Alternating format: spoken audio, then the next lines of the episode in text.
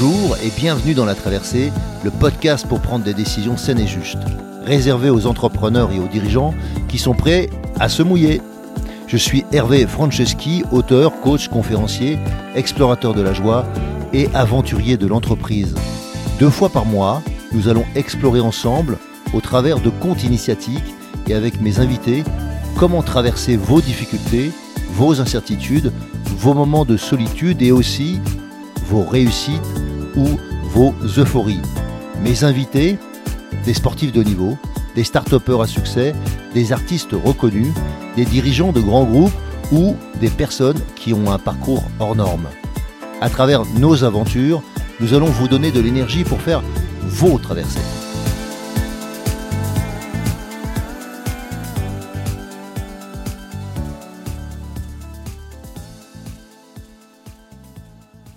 Je suis très heureux de vous retrouver dans la traversée et on aujourd'hui on va on va parler de la suite de l'émission que nous avons enregistrée avec euh, Johan Kirchmann. Et je voudrais revenir sur euh, quelques sujets, notamment euh, comment parler à chacun plutôt qu'à tous. Et oui, parce que souvent on fait pas la différence entre parler à chacun plutôt qu'à tous. D'oser vraiment impliquer les autres pour obtenir des résultats. En gros, Qu'est-ce que ça veut dire coopérer ou qu'est-ce que ça veut dire collaborer? De l'intérêt de créer des quick wins, c'est-à-dire des, résultats rapides qui permettent de, générer de l'enthousiasme ou de l'envie. De la notion de, de destin et d'humilité dont nous parle Johan, qui semble être une quête sans fin d'amélioration pour lui. Ou bien de se connaître physiquement et mentalement pour réussir ces challenges et puis on va aussi aborder comment oser rêver plus grand que soi, d'oser impacter, garder un haut niveau d'exigence qui permet d'atteindre des objectifs qui sont peut-être euh, inatteignables au départ. Et on parlera de la compassion, la compassion de la compassion qui permet d'espérer le, meilleur de l'autre plutôt que le pire. Et puis en dernier, on trouvera un moyen de, parler de sa place comment on trouve sa place, son rôle, sa, fonction dans un groupe, dans un projet. Et puis évidemment, je vous citerai un, je vous raconterai un, un, conte que j'aime beaucoup qui s'appelle les, rejetons de Lombu. Alors on va commencer d'abord avec deux citations et je, reviens sur, sur celle de Boris Vian qui dit Ce qui m'intéresse, ce n'est pas le bonheur de tous les hommes, c'est celui de chacun. Ce qui m'intéresse, ce n'est pas le bonheur de tous les hommes, c'est celui de chacun. Et puis une autre citation que j'avais envie de, vous proposer aujourd'hui qui est Croyez en vous et un jour viendra où les autres n'auront pas d'autre choix que de croire en vous. Croyez en vous et un jour viendra où les autres n'auront pas d'autre choix que de croire en vous, nous disait Cynthia Kersey. Alors, pourquoi parler de à chacun, à chacune, plutôt qu'à tous eh bien, je dirais simplement que hum, quand on a une vue globale des choses, on a tendance à parler à tous. On a tendance à parler à, une famille globalement, comme si tous les enfants étaient identiques. Quand on parle à un groupe, eh bien que ce soit euh, vos employés ou des collègues, eh bien on les met dans le même paquet. Et en fait, euh, ça suscite souvent euh, du rejet tous les rebelles de la salle euh, se sentent euh, incompris. Et en partie parce que, effectivement, vous faites des généralisations. Et les généralités, évidemment, ne, sont pas justes, elles ne sont que des moyennes. Donc il faut utiliser euh, ces mots avec précaution quand on utilise un mot qui englobe tout le monde.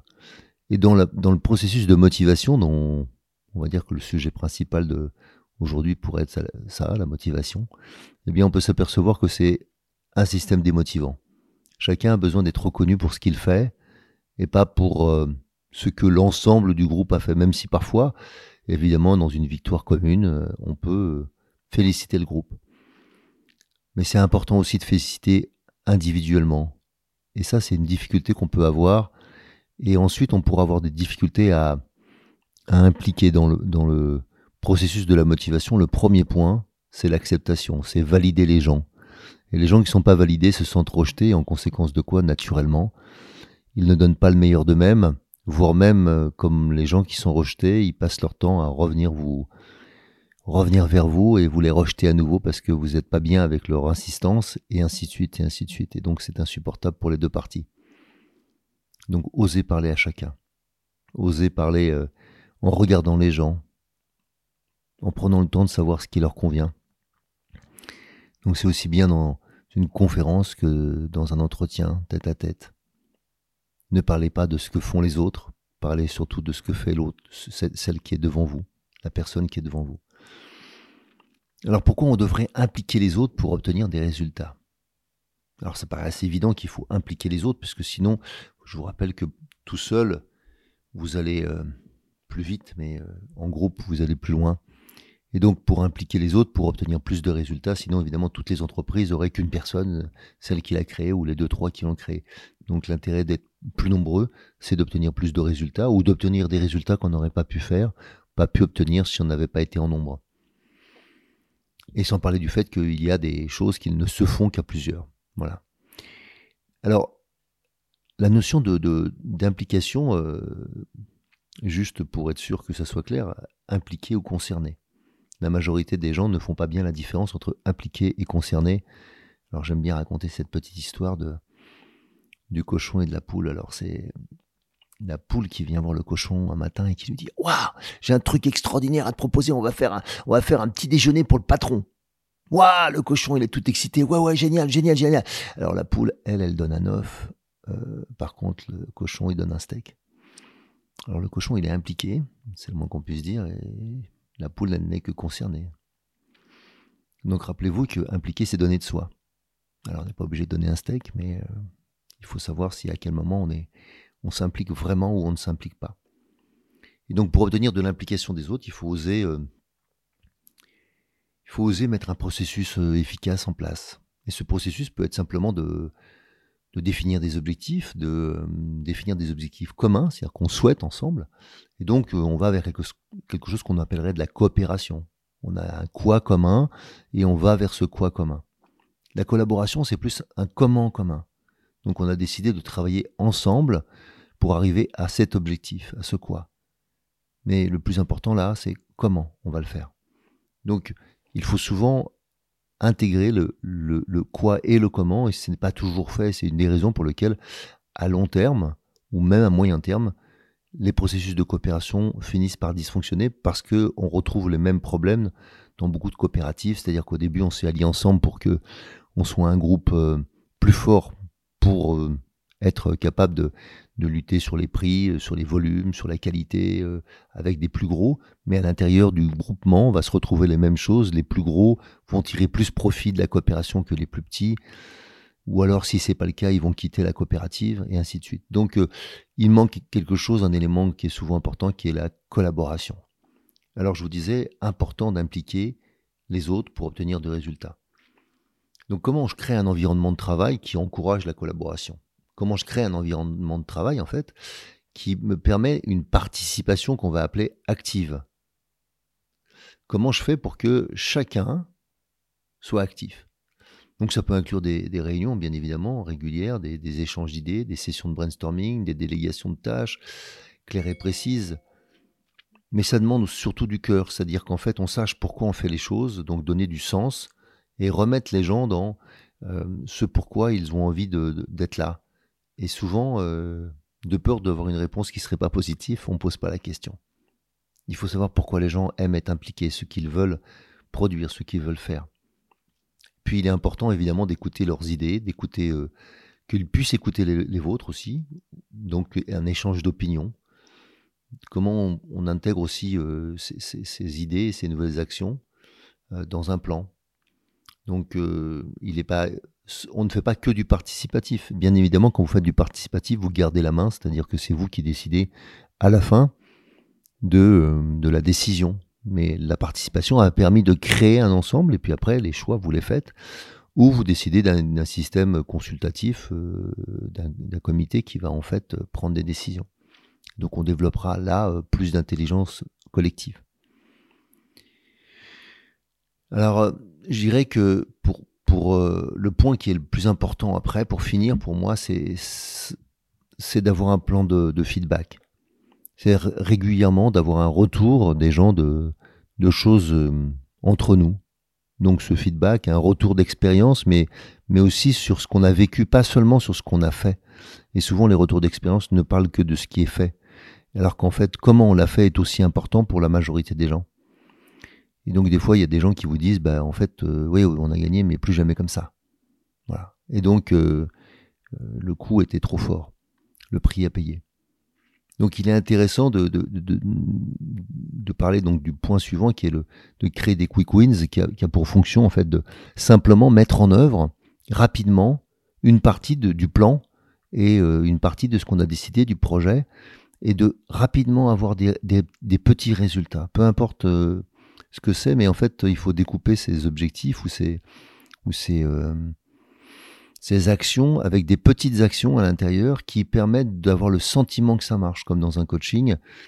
C'est important que les premières séances permettent déjà de, de, donner des améliorations sur certains sujets pour que la motivation reste là et que s'il y avait des doutes sur l'intérêt de la méthode du, de la personne qui m'accompagne, comme de l'intérêt du projet, eh bien je, je vois que ça fonctionne. Et donc, on a besoin de, de, se prouver. Alors, il y a des gens qui peuvent tenir longtemps, mais il y a beaucoup de gens qui ont besoin de voir des, des résultats, surtout si la confiance n'est pas encore établie. Donc, euh, l'intérêt de, ces quick wins, de, ces résultats rapides, c'est euh, de, de montrer que la méthode marche, de montrer que ça fonctionne avec vous, de montrer qu'il y a un intérêt à poursuivre le chemin.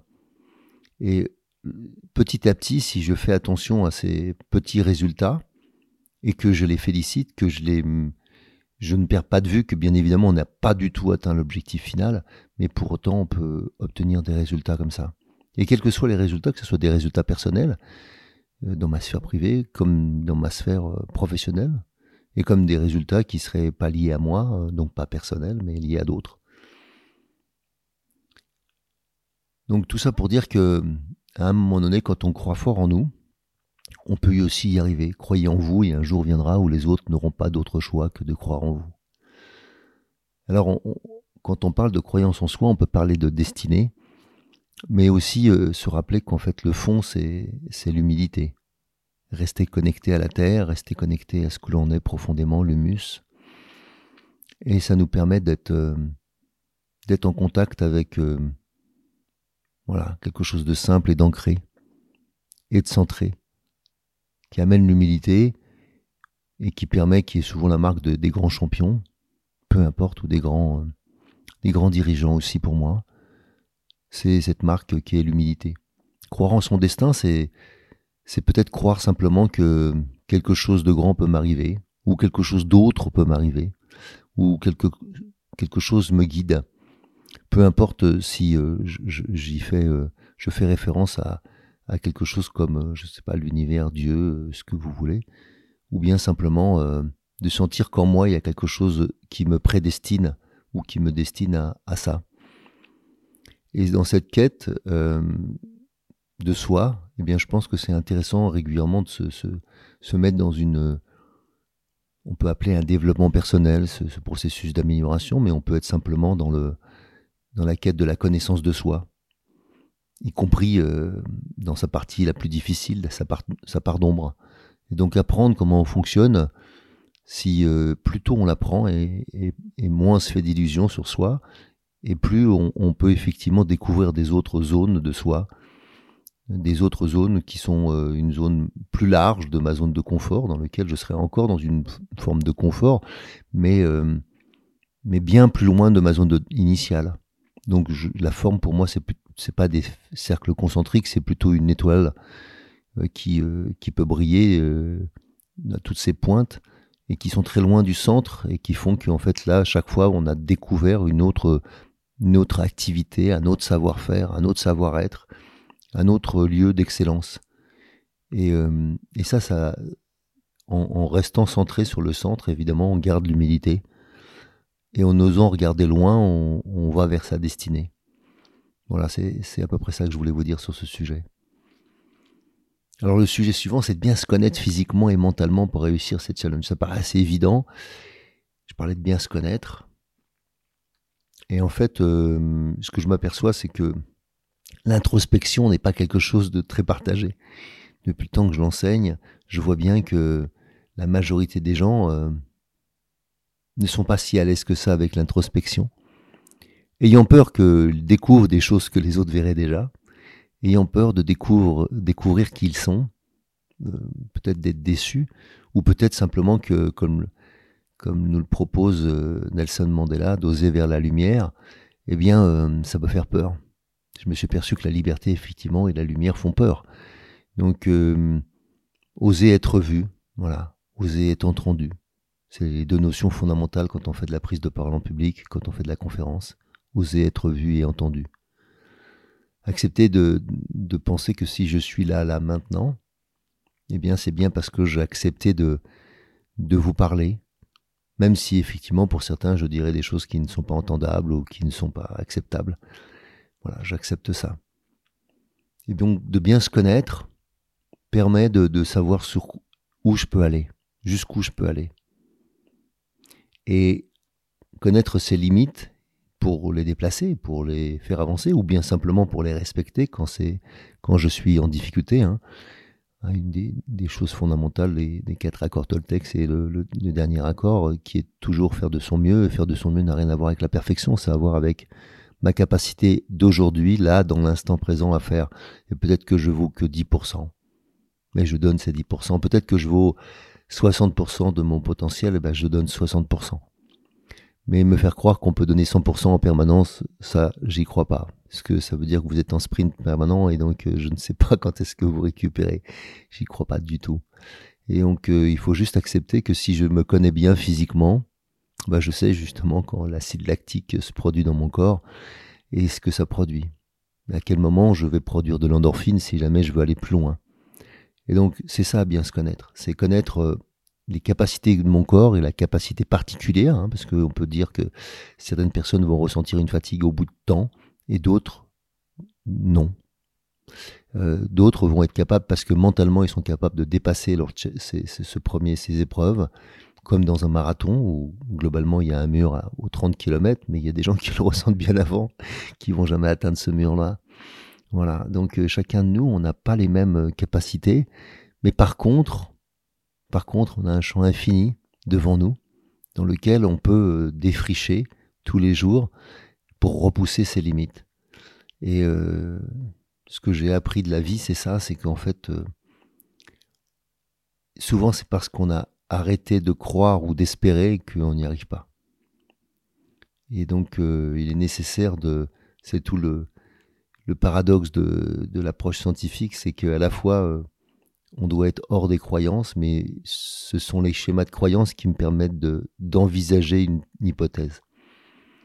Et de me dire tiens j'ai envie de travailler là-dessus parce que je crois que je sais pas j'ai une sorte d'intuition que quelque chose euh, de formidable peut exister dans cette recherche là et euh, je trouve c'est toujours assez intéressant que d'oser dépasser se dépasser pour aller euh, expérimenter quelque chose de soi et en ce sens là rester dans ma zone de confort ne me permet pas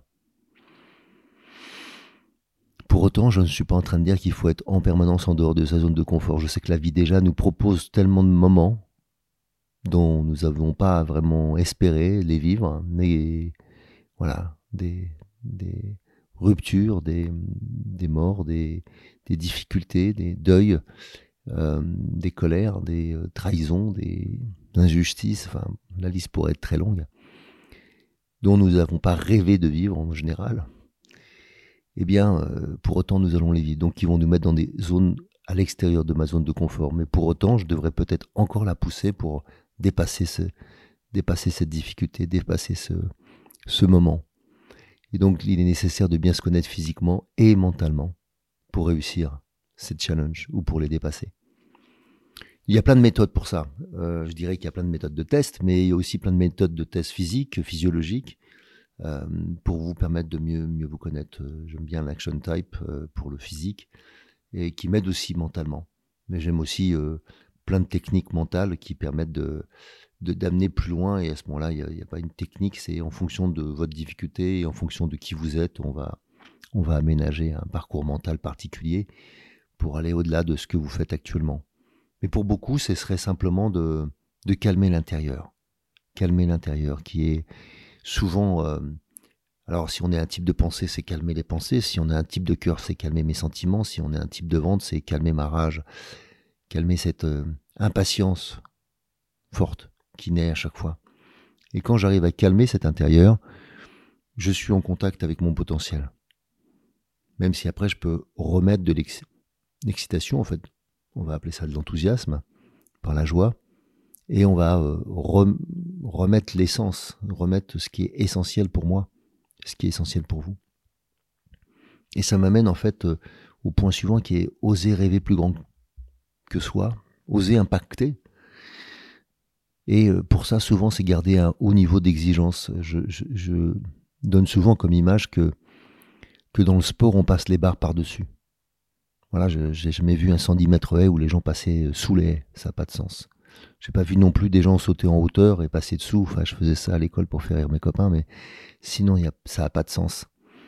Je, c'est comme, et donc si on parle d'un haut niveau d'exigence, bah, je- l'image de la perche, du saut à la perche, pour moi est la meilleure image. C'est vraiment euh, déjà euh, courir avec une perche, c'est compliqué si vous avez déjà essayé. En tout cas, moi j'ai essayé, j'ai trouvé ça waouh, impressionnant. Après planter l'affaire et euh, tordre la perche pour se relever et, quand je suis arrivé en haut, euh, me remettre dans l'autre sens, waouh, waouh, waouh, c'est euh, je trouve ça absolument extraordinaire. Chaque fois que je regarde ça, je suis euh, plus qu'épaté. Euh, il faut avoir une compréhension de son corps, une capacité de, de, de, de, vitesse, un courage aussi, parce que honnêtement, quand on se retrouve à ces hauteurs-là, qu'on n'est pas sûr de retomber sur le sur euh, le, tapis, eh bien en fait, on peut avoir des peurs. Et donc, je, trouve que voilà, oser rêver grand. Oser rêver grand, c'est simplement se rappeler que la majorité des rêves, quand ils sont petits, eh bien ne, vous permettront pas d'aller loin, mais en plus de ça, ne permettront pas à d'autres de vous rejoindre. On se retrouve dans un kayak où on est tout seul à, pagayer. Et euh, évidemment, on peut aller plus vite, on va où on veut, mais en fait, je pense que cette aventure sera un peu triste, parce qu'au fond, euh, on fera que ce qu'on est déjà capable de faire. On va pas découvrir grand chose tout seul. Même si des fois c'est possible. Bien sûr que c'est possible, ça dépend de votre caractère, mais vous avez à avoir un caractère très trempé pour aller très loin. Sinon, la grande majorité des cas est en fait vous emmenez plus de gens, pas besoin d'avoir un paquebot ou un porte-avions, d'accord, mais on peut avec un bateau plus grand emmener plus de gens. Et en emmenant plus de gens, en fait, on s'aperçoit qu'il y a des gens qui voudront pas aller exactement où vous voulez, bien sûr, mais par contre, ils ont une capacité à ramer si on rame, à mettre en œuvre des idées, à- en tout cas, euh, à trouver des solutions pour aller plus vite vers eux où ils veulent aller, ou plus fort pour y aller euh, autrement. Et donc, euh, on va augmenter aussi la qualité, les trois grands axes, hein, qui sont le temps, le volume et la qualité. Et donc, c'est à la fois vos, facteurs de stress et vos facteurs de réussite. C'est ce qui vous stimule ou ce qui vous empêche. Et ces trois euh, facteurs, eh bien en fait, ils vont être stimulés par, par d'autres personnes. Et donc, quand j'ose rêver plus grand, je permets à chacun de pouvoir mettre sa, son propre stimuli et qui va me permettre, moi, peut-être de progresser. Donc, j'ai de temps en temps des gens qui m'ont aidé, qui sont pas restés indéfiniment avec moi, mais qui, pendant un an, deux ans, trois ans, euh, m'ont aidé à, aller vers un but qu'on avait en commun. Après, il y avait peut-être une fourche euh, dans laquelle ils voulaient aller à droite et moi, je voulais aller à gauche ou peu importe. Mais en tout cas, on n'allait plus ensemble.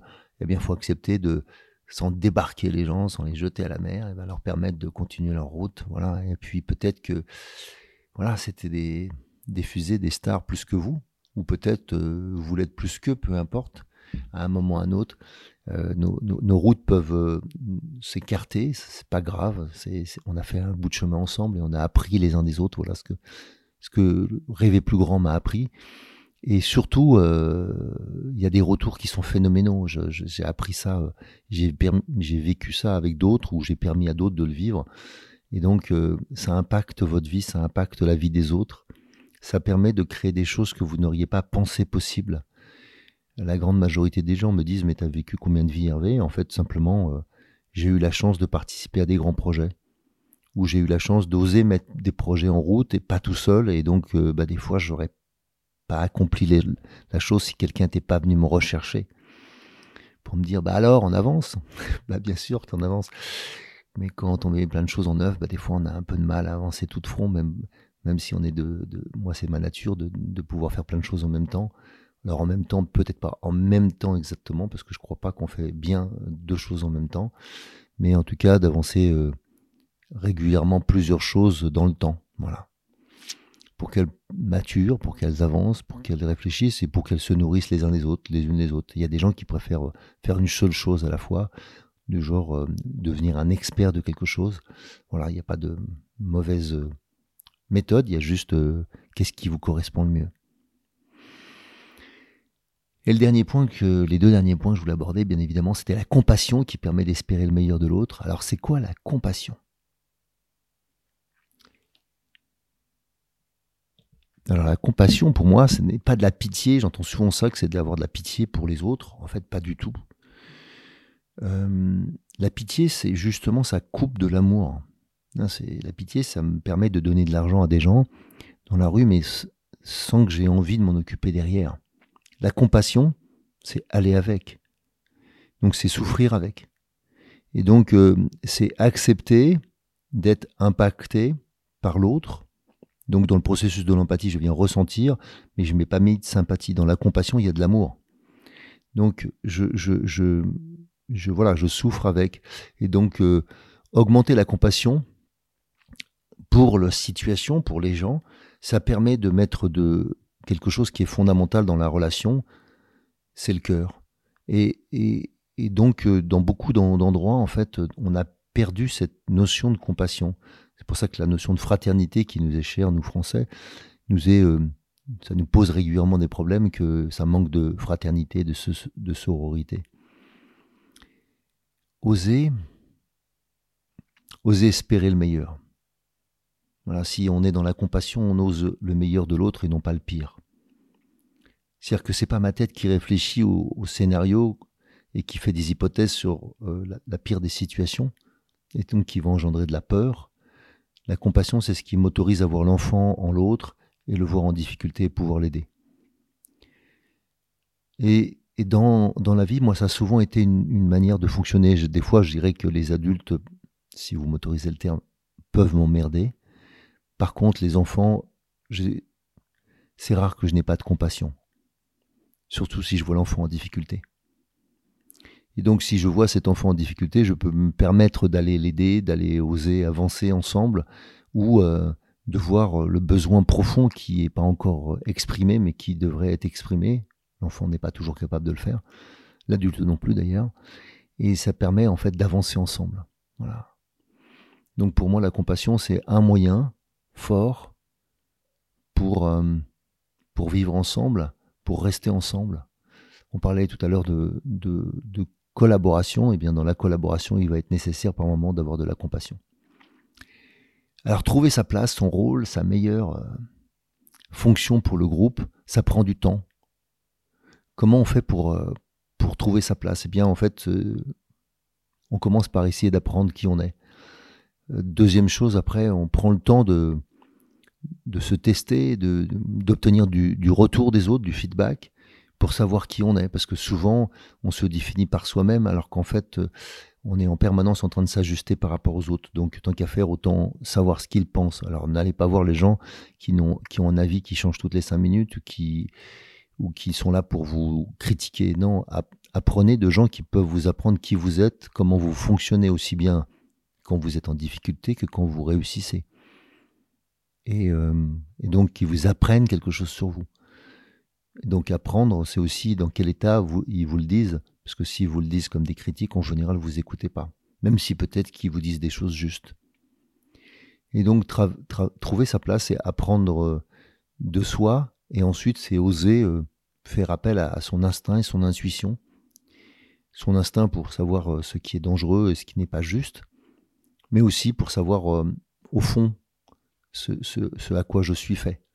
Et mon intuition, c'est tout ce que mon cerveau m'a appris, tout ce que mes sens ont développé depuis ma naissance et me m'ont permis jusqu'à aujourd'hui à hum, expérimenter et avoir une forme de base de données de, mes expériences et qui rapidement mon cerveau me dit que ça c'est juste pour moi, ça ça ne l'est pas. Et vous pouvez le sentir évidemment avec le nez, donc c'est pour ça qu'on dit qu'on a du, flair ou du blair. Et puis euh, on peut au contraire voir les choses et c'est quand on les voit que ça, y a autre chose qui naît. Mais ça peut être aussi une correspondance de plusieurs sens, je sais pas, du ressenti et euh, des choses que je vois. Donc, euh, mais utilisez vos cinq sens à la quintessence hein, de ce qu'on est. C'est ça qui nous permet de trouver notre place.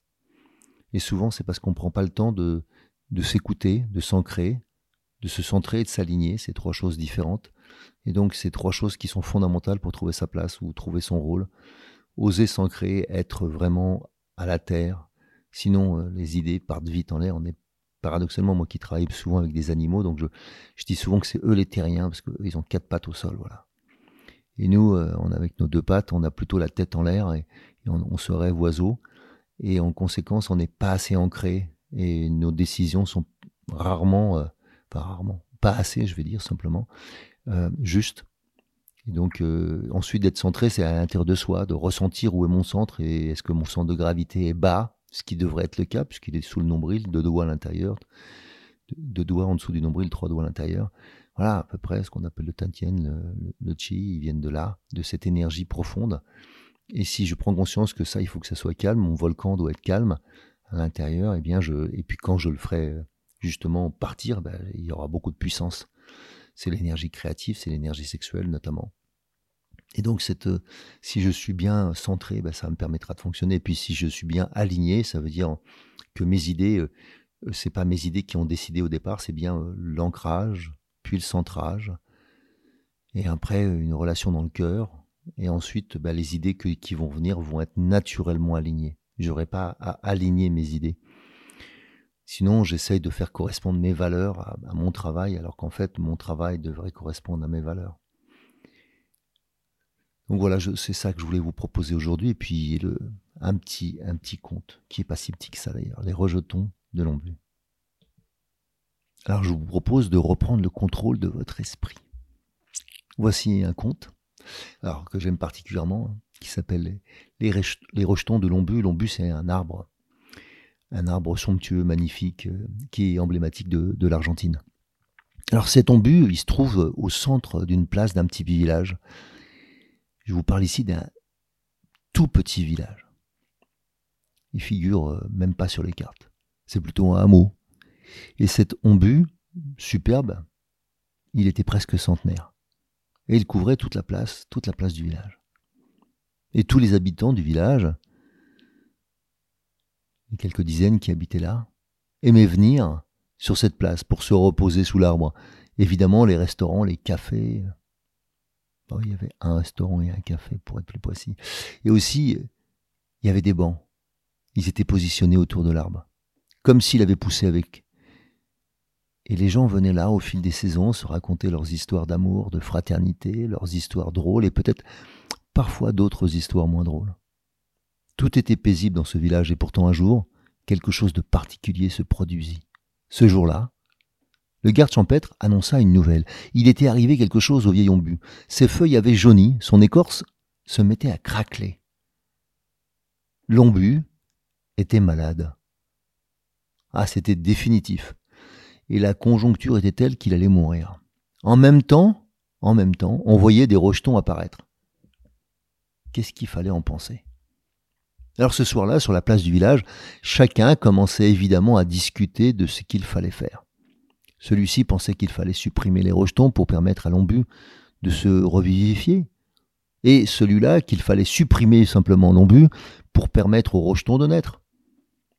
Deux clans se créèrent donc rapidement, les défenseurs des rejetons et les défenseurs de l'ombu.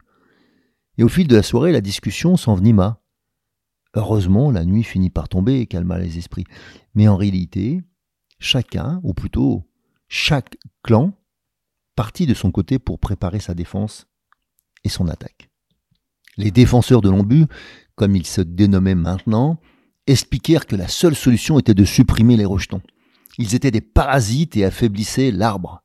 Et c'est pour cela qu'ils étaient en danger l'ombu. Il fallait donc les éliminer. Pour les autres, les défenseurs des jeunes pousses, il fallait abattre le vieil arbre. C'était certain, c'était sa fin de vie et il fallait juste admettre qu'il mourrait. Il fallait donc maintenant simplement protéger ce qui naissait. La discussion et les disputes sont suivies jusqu'au lendemain matin. Les nuits suivantes, on arriva jusqu'aux insultes. La police, qui venait du comté d'à côté, dut les séparer. Mais quand je dis la police, c'était plutôt le policier, car il n'y en avait qu'un dans le village. Il avait fait appel à ses amis, mais en fait, euh, il était tout seul en général. Or, il avait fort à faire. Chaque groupe décida de s'enquérir lors d'une tactique pour, pour protéger ou attaquer l'autre. Certains commencèrent à armer de sécateurs, de pelles et de pioches à s'attaquer au rejet, tandis que les autres partirent chercher une tronçonneuse pour abattre l'arbre. Waouh Cela devenait délirant. Chacun s'approchait de l'arbre avec l'envie d'étriper l'autre ou de l'empaler. Les défenseurs de la vie, comme il s'appelait, contre les défenseurs de l'ombu, comme il se dénommait. Après plusieurs nuits de manifestations de bagarres, on pouvait maintenant compter six personnes à l'hôpital avec des blessures. C'est lors que le garde champêtre alla chercher le vieux. Le vieux, c'était un personnage. Il avait créé le village. Enfin, c'est ce qu'on lui attribuait. Il avait sûrement planté l'ombu. Lui devait savoir ce qu'il fallait faire. Le vieux agréa avec le garde champêtre qu'il viendrait le lendemain au village cela fut annoncé à tous. Le vieux centenaire avait fondé le village, effectivement. Il avait dessiné les rues, attribué les terrains. Pour tous, il était beaucoup plus que le chef du village, il en était devenu le créateur. Tout le monde respectait sa parole. Chacun voulait, ou voulut, aider le vieux à avancer. Mais il les repoussa d'une main encore alerte. Il monta sur l'estrade et leur cria Imbécile Imbécile vous vous, prétendez les défenseurs de l'ombu? Défenseurs de la vie? Défenseurs de quoi? Vous n'êtes capable de rien du tout, vous n'êtes pas capable de défendre quoi que ce soit. Votre seule intention est de détruire, de tuer. Vous ne vous rendez pas compte de votre erreur et vous êtes prêt à tout faire même si vous vous trompez. L'ombu n'est pas une pierre, c'est un être vivant et en tant que tel, il a un cycle de vie, oui. Et ce cycle implique qu'il donne vie à d'autres, à d'autres rejetons, à d'autres parties de lui-même. Mais pour autant, ces rejets, idiots que vous êtes, ne sont que des rejets.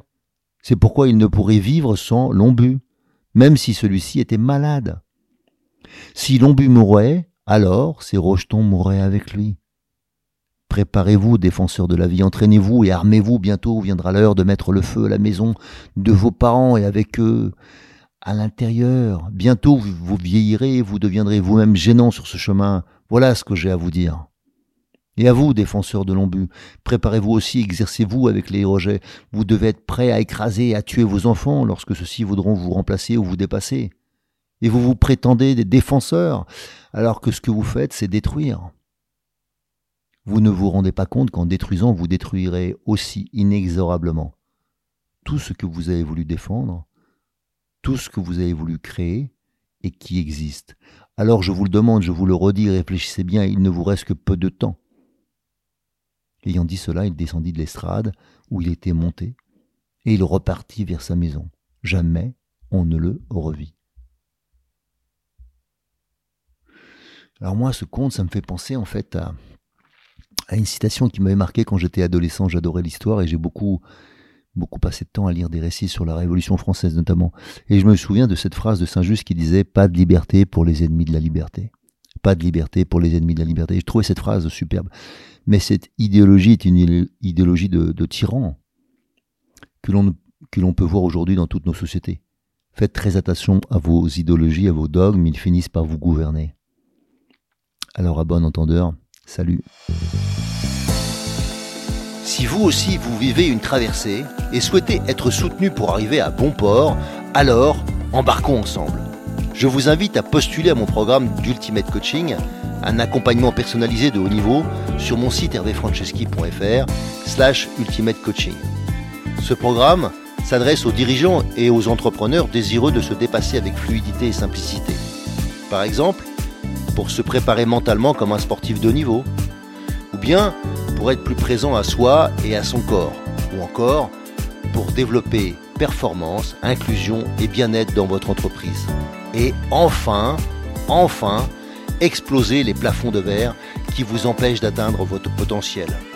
Et bien sûr, si vous aimez ce podcast, favorisez sa diffusion en lui donnant 5 étoiles, j'ai bien dit 5 étoiles, sur Apple Podcast ou votre plateforme de podcast préférée. Et surtout, surtout, abonnez-vous pour ne manquer aucun épisode. Dans cette traversée, sortez vos cirés, ça va rincer.